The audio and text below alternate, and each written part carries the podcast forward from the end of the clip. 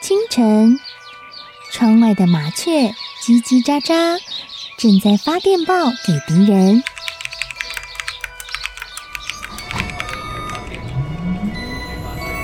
地底下的地铁，像敌人养的蛇，到处巡逻。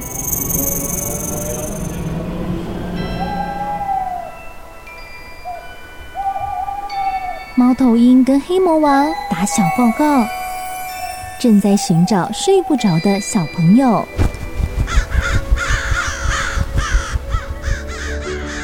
铅笔是对抗邪恶势力的宝剑。黑魔王，你出来！书包是最坚固的盾牌。小狗是最有勇气的士兵。维多叔叔和你一起守护故事里的和平。你是英勇的骑士，你是机智的公主。维多叔叔的故事欢乐车，听故事，用想象力听见我们的与众不同。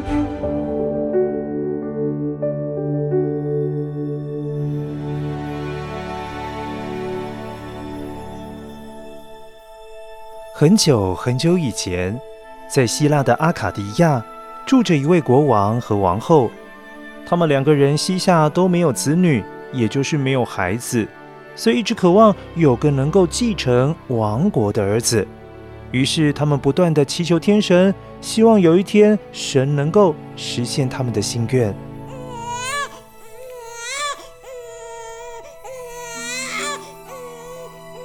一段时间之后，他们的梦想似乎真的要成真了。王后生下了一名漂亮又活泼的婴儿，但不是他们所期待的男生，因为宝宝是个女孩。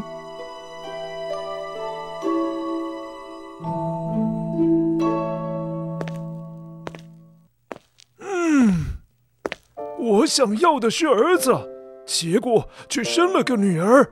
女儿对我有什么用啊？她不能骑马。打猎，或者是学习格斗，也没有办法在我死了之后成为阿卡迪亚的国王。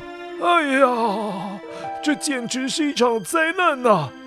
唉，现在只有一个办法了。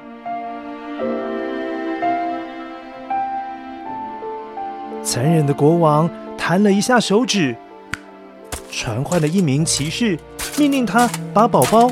带到了国家边境的森林里，把它丢在那里，让野熊吃掉。这是甩掉这孩子最好的办法了。啊！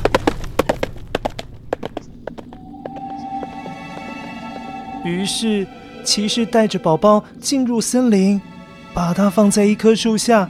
经过了一天一夜，嚎啕大哭的宝宝想要找他的妈妈。却变得越来越虚弱，只有森林里的小鸟还有树木能够听到它的哭声，好可怜哦。又过了一天，有一头动作很慢很慢的母熊经过了这里，哎，它好像听到了宝宝的哭声。母熊心想：该不会是走丢的熊宝宝吧？它低下了毛茸茸的大头，轻轻地蹭着宝宝的脸。宝宝的嘴里咿咿呀呀的发出了声音，开心地抬起手摸着大熊油亮亮的鼻子。母熊躺到宝宝的身边，一只熊和一个人就这样沉沉的睡去。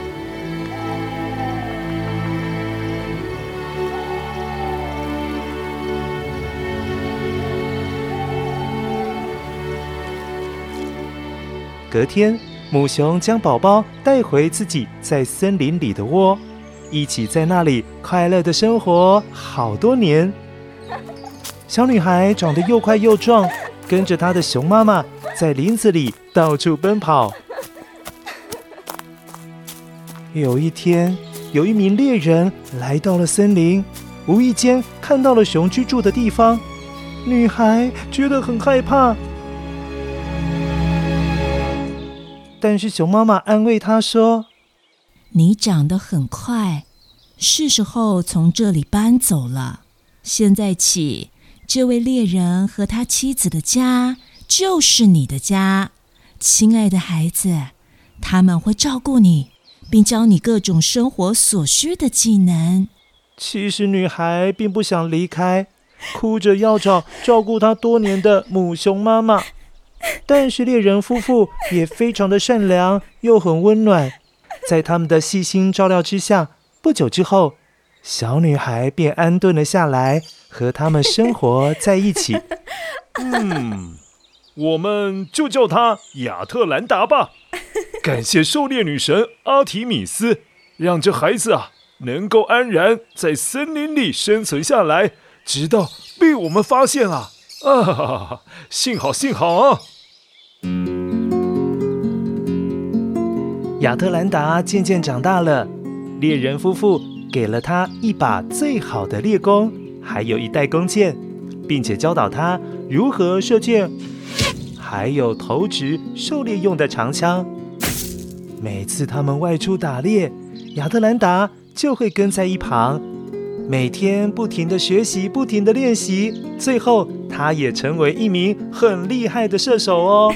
他的身手相当敏捷，也就是动作很快，而且强健有力，就是力气很大。而飞毛腿女猎人亚特兰达的名号，很快就传遍了整个王国。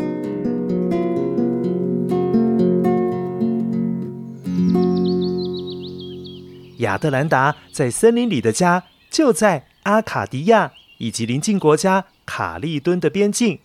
卡利敦的国王欧诺斯很有智慧，也相当的勇敢。他特别喜欢打猎，还有培育葡萄园。有一年的夏天，卡利敦的农作物非常的丰收哦。于是欧诺斯决定要酬谢诸神，保佑他的王国物产丰饶。所有的土地都是大丰收。哦，对了，乖乖，所谓的酬谢诸神，就好像我们去庙里拜拜，不是都会希望神明保佑平安，然后我们会带一些水果、饼干去拜拜，那样也算是一种酬谢神明的形式哦。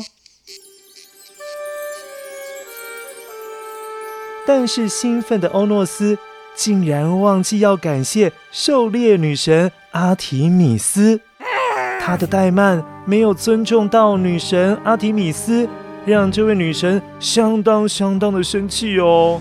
我要他们好看，这样他们就再也不敢忘记我了。就在第二天，一头前所未见的大野猪怒吼着从森林里冲了出来。这野猪有一对闪亮而且锐利的像刀子一般的长牙齿。